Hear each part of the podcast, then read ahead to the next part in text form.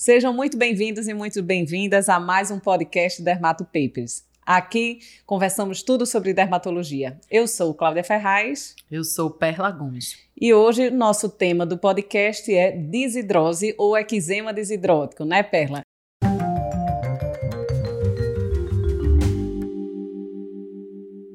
É uma dermatose extremamente frequente em consultório e que costuma incomodar bastante nossos pacientes pela intensidade do prurido, pela frequência e pela, digamos, recidiva das lesões, que em alguns pacientes acaba sendo muito frequente.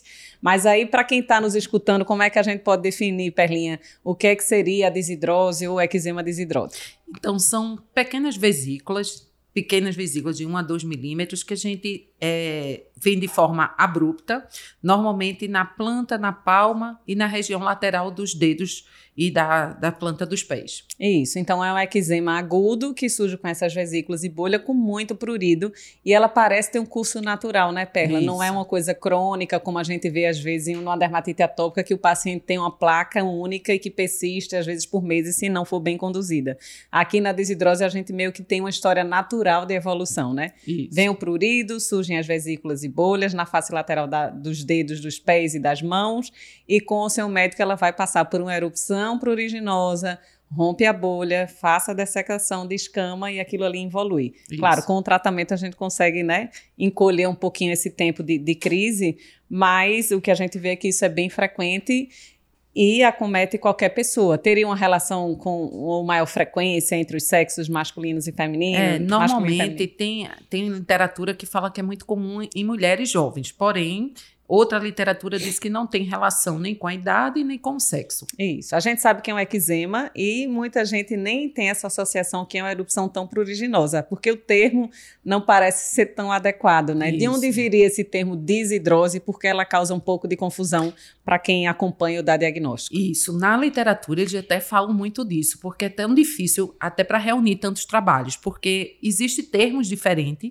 e isso fica meio controverso, né? Mas Exato. É, o que importa, assim, um dos primeiros é, descritores da desidrose é, descrevia como uma a desidrose como uma sudorese difícil. Acreditava-se que existia uma obstrução do, do poro ducto. da glândula, do ducto da glândula sudorípara, e por causa disso, por causa dessa sudorese difícil, se formar desidrose. Isso, e, parecia até que era um, uma, uma miliária, né? Isso, Como se fosse uma dificuldade de exteriorizar o suor. Isso. Né? E isso. o nome parece isso, parece desidrose, parece isso. que é uma disfunção da hidrose, né? da sudorese da natural. Sudorese, exatamente. E hoje a gente sabe que não tem relação não tem. com essa alteração. Isso. E além disso, é, tem um termo, Claudinha, que a gente fica às vezes na confusão, né? O que é o ponfolix, né? Que a gente fica na isso. dúvida se isso é a mesma, uma, uma, uma, a mesma coisa, se isso é um termo à parte, né? Uhum. E, e, o que a gente vê na prática também é que tem é controverso. Tem autores que consideram a mesma coisa e tem autores que dizem que ponfolix já é uma doença mais rara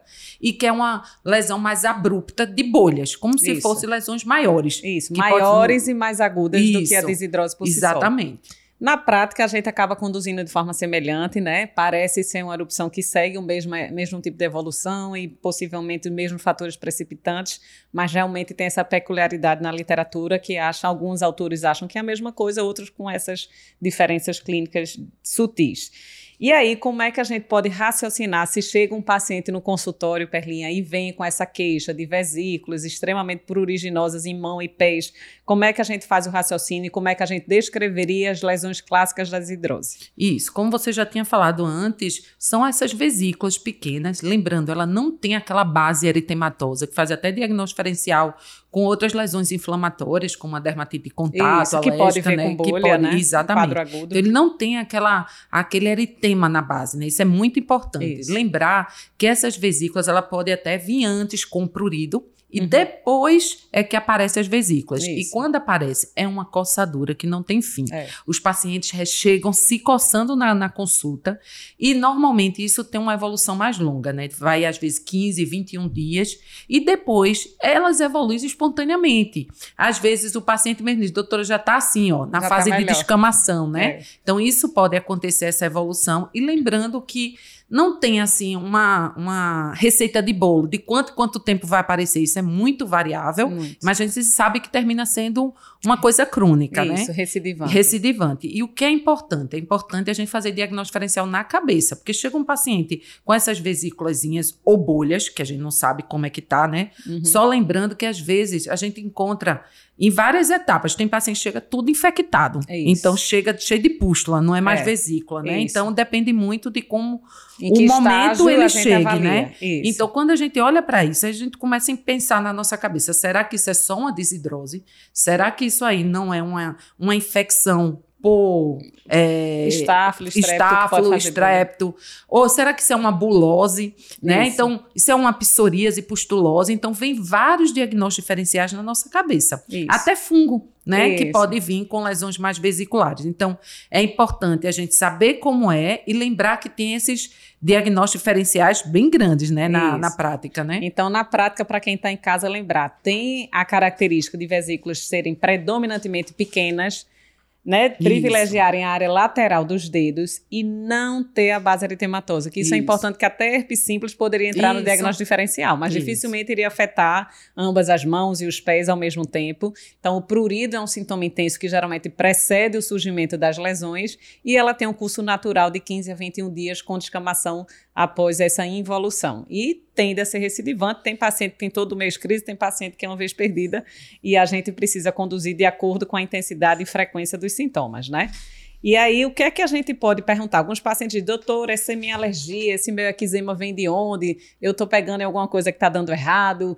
Todo mundo diz que é estresse. Realmente, quando eu estou em véspera de prova, eu brigo com o namorado. Enfim, pode é. ter uma crise de, de desidrose. Mas o que é que a gente sabe hoje sobre a etiopatogenia? O que é que pode desencadear a desidrose? Não se tem uma etiologia realmente, é, não é conhecida, né, a causa principal disso. Então, o que é que a gente, é, que a gente vê? Que existem fatores que podem desencadear a gente vê que o lado emocional é um dos fatores que chega muito no consultório. Eu sempre faço essa pergunta: como é que você tá? É difícil, hoje ninguém tá estressado, né? Então, é, às vezes é importante é. saber que estresse é esse, que às é. vezes é um estresse fora do seu normal. Que estressado tá todo mundo todo dia, né? É por aí. Então tem que ser aquele estresse. Então, às vezes, é pontualmente, acabou um relacionamento, Isso. ou perdeu, perdeu alguém emprego. na família, ou é. perdeu um emprego. Então, que tipo de estresse é esse que está levando a isso? Mas a gente é importante também, a gente tem outros fatores que está relacionado na prática. E a gente tem que lembrar na nossa anamnese, que às vezes a gente esquece, que a gente. Sim. Se é estresse, pronto, aí. né? É. Mas existem fatores. Então, hoje é importante a gente ver algumas alergias a determinados metais que pode estar relacionado. A gente tem que ver é, se esse paciente. A gente vai até falar um pouquinho mais de cada um, mas só citando de forma bem geral. Às vezes o paciente ele tem uma hiperidrose e essa hiperidrose pode ser o fator que está contribuindo para essa uhum. desencadear essa desidrose dele, né? Então assim é importante a gente é, lembrar que existe esses fatores e aí a gente vai comentar um pouquinho mais, né, Claudinha? Isso, Como exato. cada fator assim, é, por exemplo, alergia a metais. O que é que a gente vê isso na prática, Claudinha, assim, é, em relação à alergia a metais? Isso. A gente sabe que, na verdade, a desidrose é considerada uma condição idiopática, mas que existem diversos fatores desencadeantes que podem facilitar ou exacerbar uma crise de desidrose, né?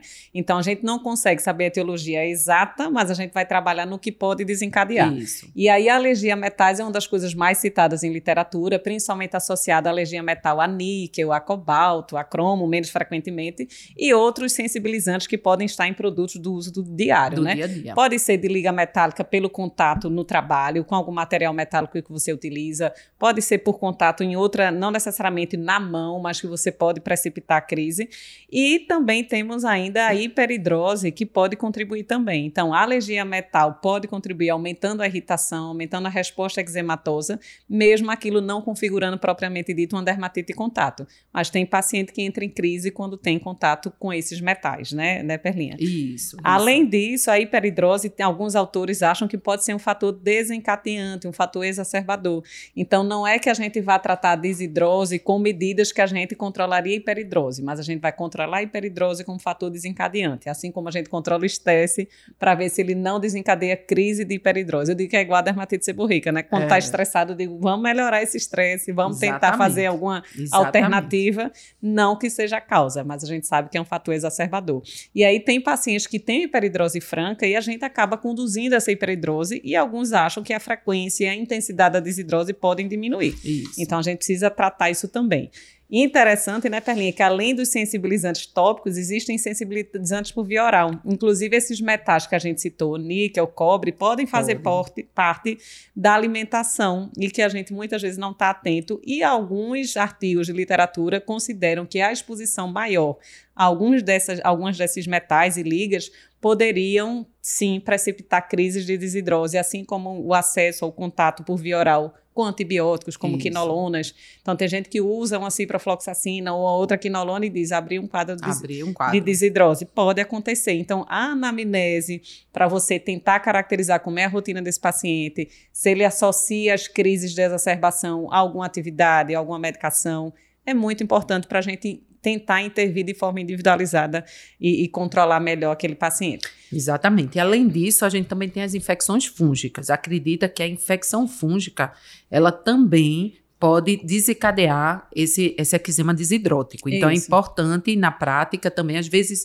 é uma onicomicose, né? Não precisa ser uma infecção da no própria local, no né? local, né? Isso. Isso pode desencadear. Tem história com foto induzida por Também. ultravioleta após é. Exposição. exposição ter aumento dessa eczema desidrótico. Aí é que a gente confunde, né? Imagina, o paciente cheio de bolha na mão, a gente vai achar logo que é porfiria, é, um lúpus bolhoso, exatamente. né? Algo do tipo. Então, como é importante a gente caracterizar o padrão, ver que não tem é, outros sinais, outros sintomas dessas outras buloses ou, ou, desses outros quadros que cursam com bolha para a gente fazer o diagnóstico correto, senão a gente vai acabar Ficando interferindo, é. enlouquecendo e fazendo tudo errado. Além de tudo, tem aqueles que são as mulheres que são donas de casa, diz assim, toda vez que eu vou fazer faxina, é. lavar prato, eu aumento minha desidrose. Né? Então a gente sabe que os detergentes, solventes, que estão nesse dia a dia de, de, na arrumação de casa, isso pode desencadear também uma também. crise, né?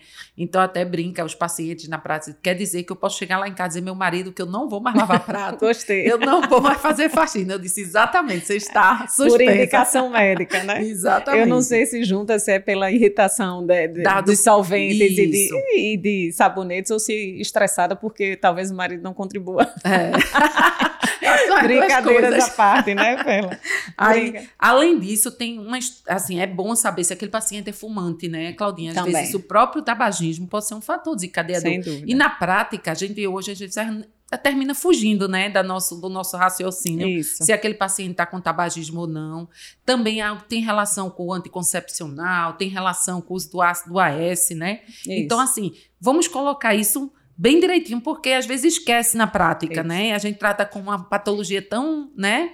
Mas que chega muito e que estressa o Isso. médico e o paciente, né? Isso. Então é bom a gente sempre organizar e lembrar que esses pacientes chegam psicologicamente estressados, porque principalmente quando é uma coisa na mão, é. porque eles dizem, doutor, isso aqui é crônico, já estou perdendo minha digital, minha digital, estou com fissura, não consigo é, no meu trabalho é, apertar a mão de uma pessoa, isso está me Aí a pessoa já está ansioso, faz um processo desse, fica mais, mais ansioso, ansioso. É isso. e isso vai fazendo ele é, socialmente se isolar um pouco. Isso, isso também é, perde a qualidade de vida totalmente isso. desse paciente e isso é estresse que aumenta, né? É, é. E aí fica uma bola, uma bola de, de, neve, neve né? Então é importante a gente entender o contexto até para ajudar mais esse paciente, né? Exato. né? Então, Às vezes, né, Perlinha, a gente diz que muita gente é, subestima o impacto de uma desidrose. Isso. Né? Porque eu digo, vejam sempre a intensidade e frequência, né? É comum, acho que boa parte das pessoas já teve um episódio de desidrose, uma coisa pontual, ok, okay. mas tem paciente que tem isso de forma intensa e recorrente. recorrente. E outros ainda fazem infecção secundária por cima, vem com aquele edema de pé e mão cheio de pústula, requer antibiótico. Dependendo de sua atividade laborativa, precisa se afastar do trabalho, né? Às vezes é padeiro, tá lá mexendo na cozinha com uma lesão toda exulcerada, é. não tem condição. Então, isso impacta na qualidade de vida, no constrangimento social e muitas vezes em perda de atividade laboral. Exatamente. Então, não vamos subestimar isso. E aí incomoda, porque coça, coça para valer, né? Coça então, muito. só é. para a gente dar uma revisada, que pontos a gente precisa checar né? Claro, a gente vai caracterizar do ponto de vista clínico, se elas são lesões vesiculosas, simétricas, bilaterais, predominando na área lateral dos dedos das mãos e dos pés, se tem esse curso temporal habitual, em torno de 15 a 21 dias, e termina com com a descamação habitual. Vemos a frequência e a intensidade. E aí a gente vai conversar com esse paciente o que é que pode estar precipitando. Se ele associa períodos de maior estresse, ansiedade, depressão, qualquer Isso. gatilho maior, que é o mais comum e o gatilho mais fácil a gente identificar, mas outros precipitantes que a gente poderia intermediar para evitar esses períodos de exacerbação, que a gente já citou, contato com metais, níquel, cromo, é, é, entre outros, né, e antibióticos drogas orais, né, AS, quinolona, né, esses outros que a gente já citou, anticoncepcionais, infecções, infecções fúngicas, e ingestão por né? hiperidrose e a ingestão também de metais. Então Isso. a gente já cita aí. Então coisas para vocês perguntarem na anamnese e tentarem fazer o link se o paciente identifica que pode piorar.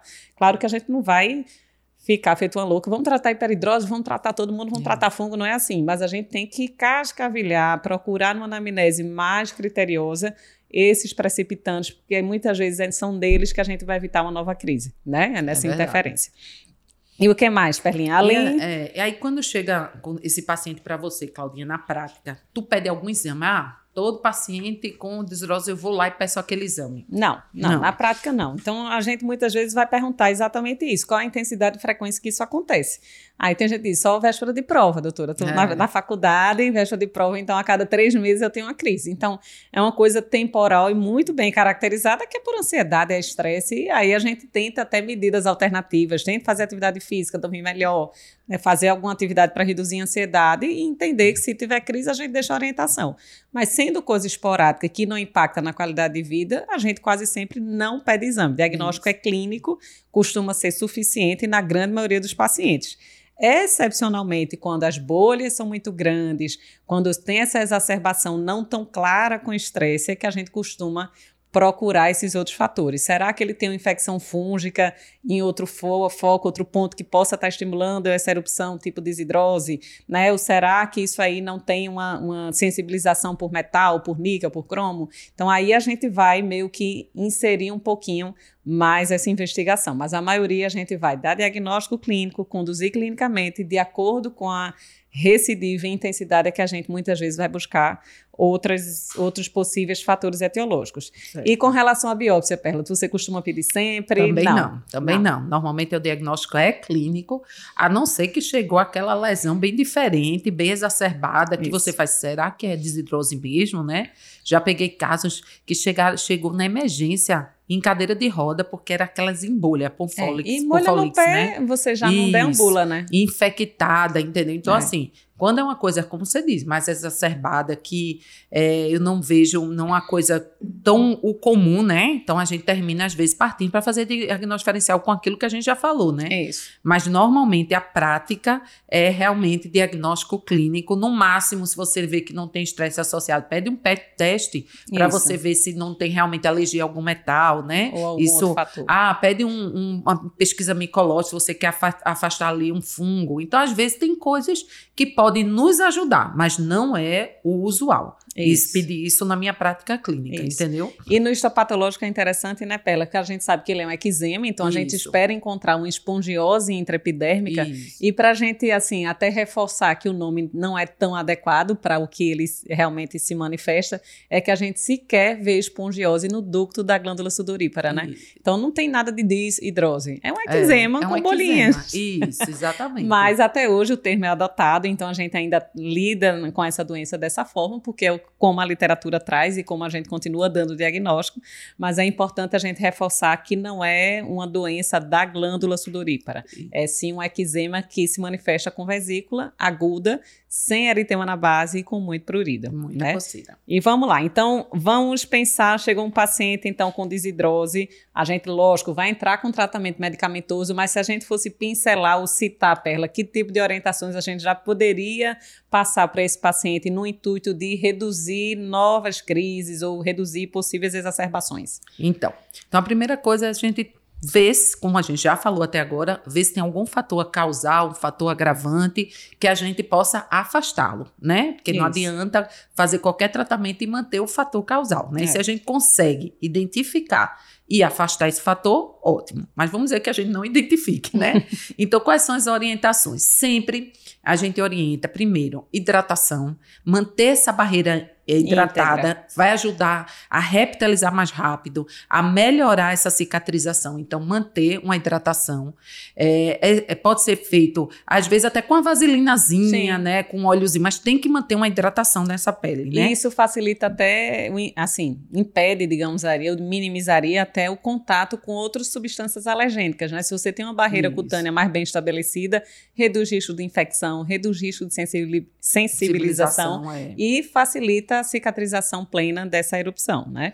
Outra coisa, você não vai estar tá com a mão com desidrose e meter irritantes, né? Então, por favor, nada de estar tá passando é, chás, é, é, planta, sabonete, é, abrasivo. sabonete abrasivo. Então, a gente tem que orientar sabonete neutro, é, evitar a pegar em substâncias irritantes. Então, vai ter que usar uma luva para não ter esse contato, porque uma coisa que era para evoluir com melhora, às vezes termina irritando e, e piorando. E a gente pega muito na prática clínica, né, Claudinha? Demais. O paciente não diz que usou um chá de determinada substância Achando chega é porque ele não acha que aquilo fez mal porque aquele chá disse para ele que ia curá-lo é. então ele não considera que aquilo faz mal para ele e né? nem então, considera a medicação eu digo usou alguma coisa usou algum produto isso. alguma medicação usei nada usei né usei nada que é. boa parte né das pessoas às vezes que tem muito é, muita conduta aliada à, à cultura popular acha que todas essas outras esses outros comportamentos não são tratamento, né? Você e... já tratou de alguma maneira? Não. Diga, já usou banho de alguma coisa? A gente já pergunta assim, é. lavou com algo diferente? Que ele acha que não é medicação e acha que, que não vai interferir de forma alguma na evolução, quando na verdade muitas vezes piora, né? Exatamente. Aí, além dessas orientações, a gente você terminou de falar aqui, falou muito que dá muito prurido, dá muita coceira. Isso. Então termina que a gente tem que dar uma estabilizada nisso, porque senão fica uma bola de neve. Então a gente deixa um antihistamínico uhum. para dar uma calmada, para ajudar no nosso tratamento, né? Então usa algum antihistamínico, pode fazer uma compressa. Então eu gosto muito assim, eu amo água boricada. Também, também gosto. então eu muito. boto na geladeira água boricada, mando fazer compressinha. Se tá infectado, eu troco pelo permanganato de potássio. Sim é mais diluídozinho e também faço compressas.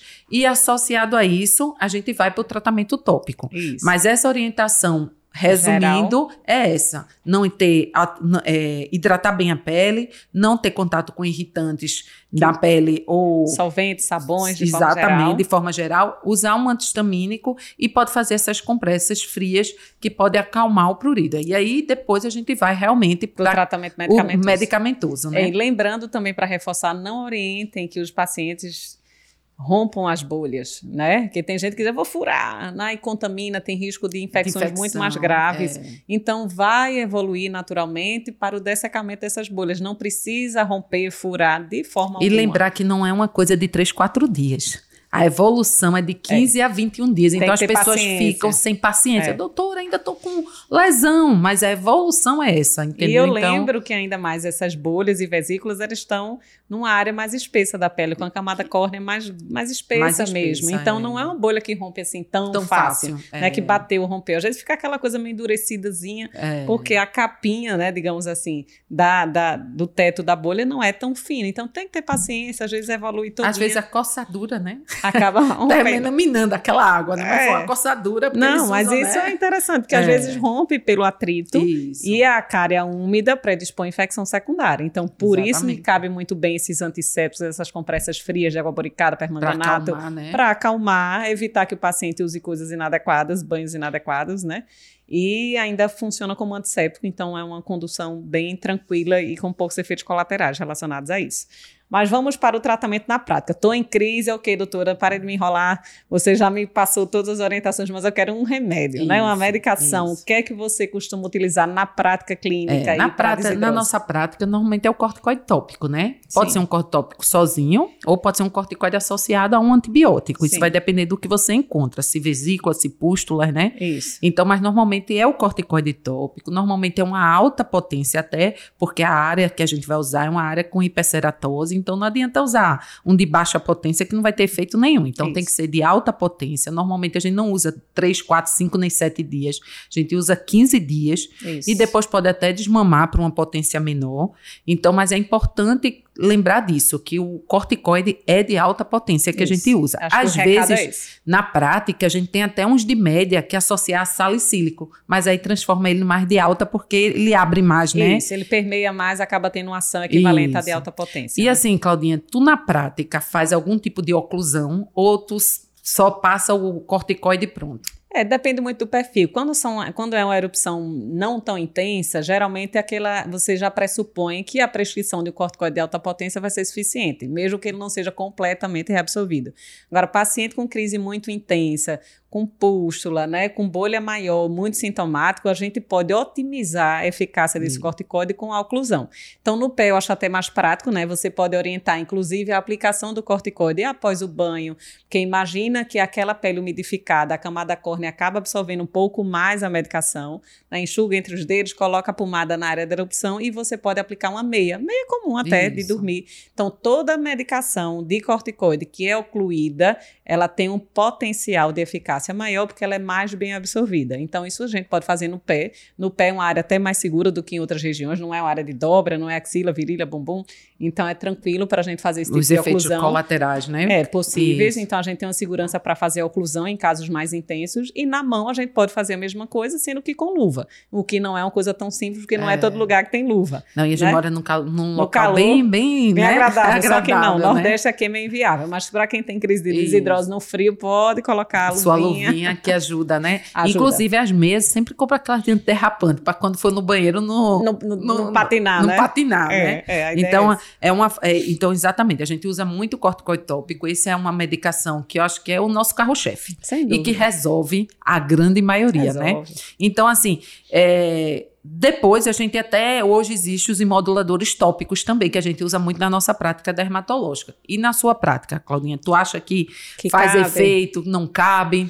Oh, geralmente a desidrose é uma erupção aguda recidivante. Eu não digo nem que ela é crônica, ela é aguda. Então a gente precisa de uma ação relativamente rápida. O paciente quer melhorar do prurido rápido, sem muito caqueado, né? É. De forma mais resolutiva. O que a gente. Quando é que a gente costuma usar muito mais imunomoduladores, inibidores da calcineurina, como pimecrolimus e tacrolimus? Quase sempre quando você quer poupar corticoide ou quando requer um uso prolongado.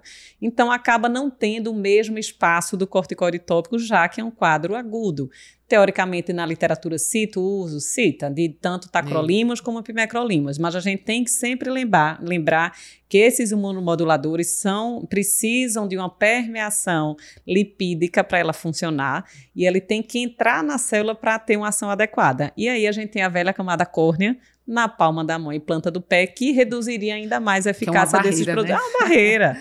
e reduziria a eficácia desses produtos na permeação. Então, outra opção, se realmente o paciente tem crises muito frequentes e consegue identificar talvez o início de uma crise, pode usar, né? Pode usar e também ocluir da mesma forma, não tem problema nenhum, mas acaba sendo indicação mais secundária. Isso. A gente usa bem mais corticoide tópico de alta potência do que os imunomoduladores tópicos de forma geral. Exatamente. E aí, termina que, como a gente disse, resolve a grande maioria, porém, na literatura, você vai falar também de algumas coisas orais que são usadas, mas normalmente esses é, remédios orais normalmente deixam para aqueles casos muito recidivantes, que não melhora com o tópico, né? Então a gente, ou na literatura, ele cita alguns, alguns tratamentos outros orais. E o, um deles, né, é o corticoide oral, né? Então, é, aí o corticoide oral. E qual é o espaço do corticoide oral nessas, nos eczemas desidróticos? É exatamente naquele padrão de quadro extremamente agudo, agudo com bolha grande, né? Que tem um impacto muito grande na qualidade de vida. Então, tem paciente que vem com bolhas enormes na mão e no pé, que vão dificultar um paciente caminhar, que vão dificultar qualquer movimento com destreza na, com as mãos. Então, a gente tem que tratar como é que o paciente não deambula e não consegue fazer o mínimo de atividade é. diária. Então, a gente eventualmente indica, mas aí é para frear esse quadro inflamatório, então não precisa é, um tempo prolongado, geralmente uma prednisona, um miligrama quilo, três, cinco dias está bom, e a gente conduz o resto do tempo com corticoide tópico. Na grande maioria das vezes é isso, então acaba sendo uma opção para quadros muito agudos, mas é de exceção por poucos dias. É, e aí, além disso, a gente também fala nos imunossupressores, né? Isso. Tem aí, relato é, também tem de literatura, relatos né, de literatura com MTX, com ciclosporina, com azatioprina, é. sendo que a gente sabe que é uma doença crônica, que vai e volta. É. Então tem que isso ser muito bem pesado, porque a gente está diante de imunossupressão, né? Isso, então a gente tem isso. que ter muito cuidado. Então tem uns relatos com o MTX fazendo por dois meses, num casos que não resolveu, que não melhorou e Uhum. que ficou uma bola de neve e que terminou que quando entrou com o MTX deu uma melhorada. Sim. Mas, mais uma vez, tem que isso ser muito pesado, isso é exceção. Isso, né? é o que eu digo. Quando vem, eu digo sempre, né? Os residentes, né, Perlin, assim, no, no HC, eu digo, quando a coisa foge à evolução habitual, revisa o diagnóstico. Isso. Não é o nosso padrão habitual verificar quadros tão intensos e recidivantes ao ponto de serem refratários a essas medidas que a gente orientou até aqui. Então, lógico, revisa o diagnóstico, revisa esses fatores exacerbadores, aí sim a gente vai procurar PET teste, teste de contato, né, infecções fúngicas. Eu digo, tá danado, o que é que está acontecendo aqui É. que esse paciente tem tanta crise nessa intensidade a gente não resolve. Se realmente você buscou tudo, já está com tudo otimizado e não funciona, aí cabe, lógico, imunossupressor, se aquilo tem um impacto muito grande no Na dia a dia, na rotina do paciente. dele, né? Mas é realmente conduta de exceção. Não pensar, ah, teve uma desidrose, duas crises, três crises, vão entrar com imunossupressor. Não é assim, né? A gente sabe que não é tão simples, mas tem um espaço e tem, existem sim relatos de literatura que pontuam essa indicação. E para aqueles pacientes assim que a gente sabe que tem desidrose, mas tem uma hiperidrose associada, pode ser feito mais alguma coisa para ajudar, já que a gente viu que a hiperidrose desencadeia esse eczema desidrótico? Pode, pode ter também, né, Perlinha? O que a gente tem que ter cuidado é pensando que o paciente tem um eczema desidrótico, muitas condutas tópicas para hiperidrose podem não ser apropriadas. Então, você não vai fazer uma série de formulações com cloreto de alumínio numa pele já irritada com bolha e vesícula. Uhum. Não dá. Não dá. Então, acaba tendo que ser outras medidas de controle de hiperidrose. Então, a literatura relata o uso de ontoforese, como a gente já faz para controle da hiperidrose em locais que têm essa disponibilidade. Não é que a iontoforese vai resolver a desidrose. Né? A iontoforese, assim como a aplicação de toxina botulínica na região palmo plantar, pode ser uma opção de tratamento da hiperidrose como fator de exacerbação da desidrose. Não achem que a gente vai tratar desidrose com iontoforese. Desidrose é corticoide mesmo, na Isso. prática, no primeiro, segundo, terceiro escalão, eu diria assim. Mas uma possibilidade de controle dos fatores exacerbadores é fazer ontoforese e toxina e um pouco mais de cuidado e cautela com medidas tópicas para hiperidrose, porque essa pele, em geral, já não está tão íntegra e tá, pode não tolerar bem essas outras medicações para controle de hiperidrose, né? É, e assim, outras coisas é se realmente o estresse for fator desencadeador, às vezes a gente tem que mandar para um é psicólogo, principal. tem que mandar às vezes para o psiquiatra para diminuir a ansiedade, para tomar medicação, porque às vezes realmente tem que fazer É. uma terapia para ajudar no processo, isso, um né? ansiolítico, um, isso aí faz exatamente. Então a gente tem, tem técnicas hoje que pode ser aplicada para tentar melhorar essa Isso. ansiedade, né? E isso vai nos ajudar na prática bastante, Sem porque ele vai dúvida. evitar fazer tanto cursos de corticoide na mão, né? Isso. Então, às vezes eu digo, olha, procura psicólogo, procura psiquiatra, para nos ajudar, né? Porque Tem tanta condução, né, Perlinha, de terapia cognitivo-comportamental, outras medidas, mudança de estilo de vida, fazer alguma atividade que você consiga né, liberar, digamos assim, o estresse, né? Atividade física, yoga, música, um hobby. Exatamente. É, é uma prescrição difícil, que eu digo, né? É. Prescrição de mudança de estilo de vida e redução de estresse não é simples, mas é uma coisa que precisa ser adotada, porque se tem uma coisa que é clara, né, na nossa condução e como fator agravante, é o estresse. É verdade. Dentre outros, se disser, Cláudio, qual é o principal de tudo? É fungo? É, é, né? é, É, metal? Ah, não. É realmente questão emocional, estresse, ansiedade, depressão, são grandes gatilhos da desidrose. Eu acho né? que é de quase todas as doenças. Quase, é, atrapalha, né? Eu digo que- Atrapalha, que, o né? estresse, de que é o forma geral, é né? inflamatório, né? É. Do ponto de vista sistêmico, que a gente subestima isso, mas isso é real. E por fim, é, se fala na literatura também de dieta com pobre em níquel. E aí, é o que a gente vê na literatura, Claudinha, é que essa dieta pobre em níquel é uma dieta que não é feita assim por alguns dias, que para ter efeito, eles, na literatura eles são bem claros que teria que ser uma dieta muito prolongada Isso. e que mesmo pessoas que não têm um PET teste positivo também s- Poderiam é, ser poderia ser beneficiadas. beneficiado. Porém, é uma dieta que eu acho que é impraticável. A pessoa tem que estar tá tão desesperada para fazer.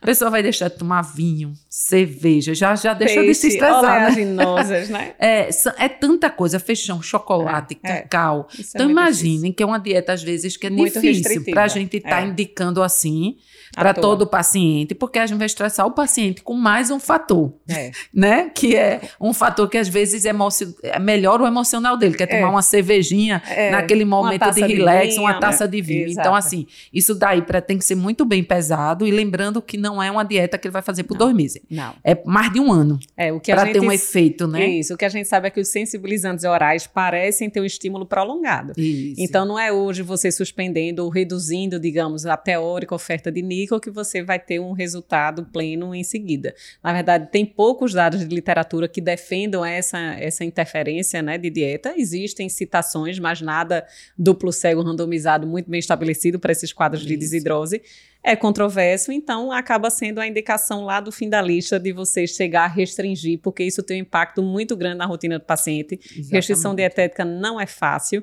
ainda mais quando envolve bebida alcoólica, quando envolve oleaginose e coisas até saudáveis. Bem, né? Peixes inclu são incluídos, le é, é, legumes, vegetais, então como assim? Você é. vai comer besteira agora. Então tem que pesar muito, ainda eu acho que não é o que a gente costuma indicar na nossa prática. Exatamente. Precisa estar muito desesperado e muito otimizado nos outros pontos para chegar a requerer um tipo de restrição como essa, né, Perlinha? Exatamente. É isso aí que a gente tinha para falar com vocês. Eu acho que conseguimos conversar um pouco mais sobre desidrose, o que é que a gente precisa conversar, orientar os pacientes, o que não esquecer de investigar. Espero que vocês tenham gostado. Continuem seguindo a gente em todas as redes sociais.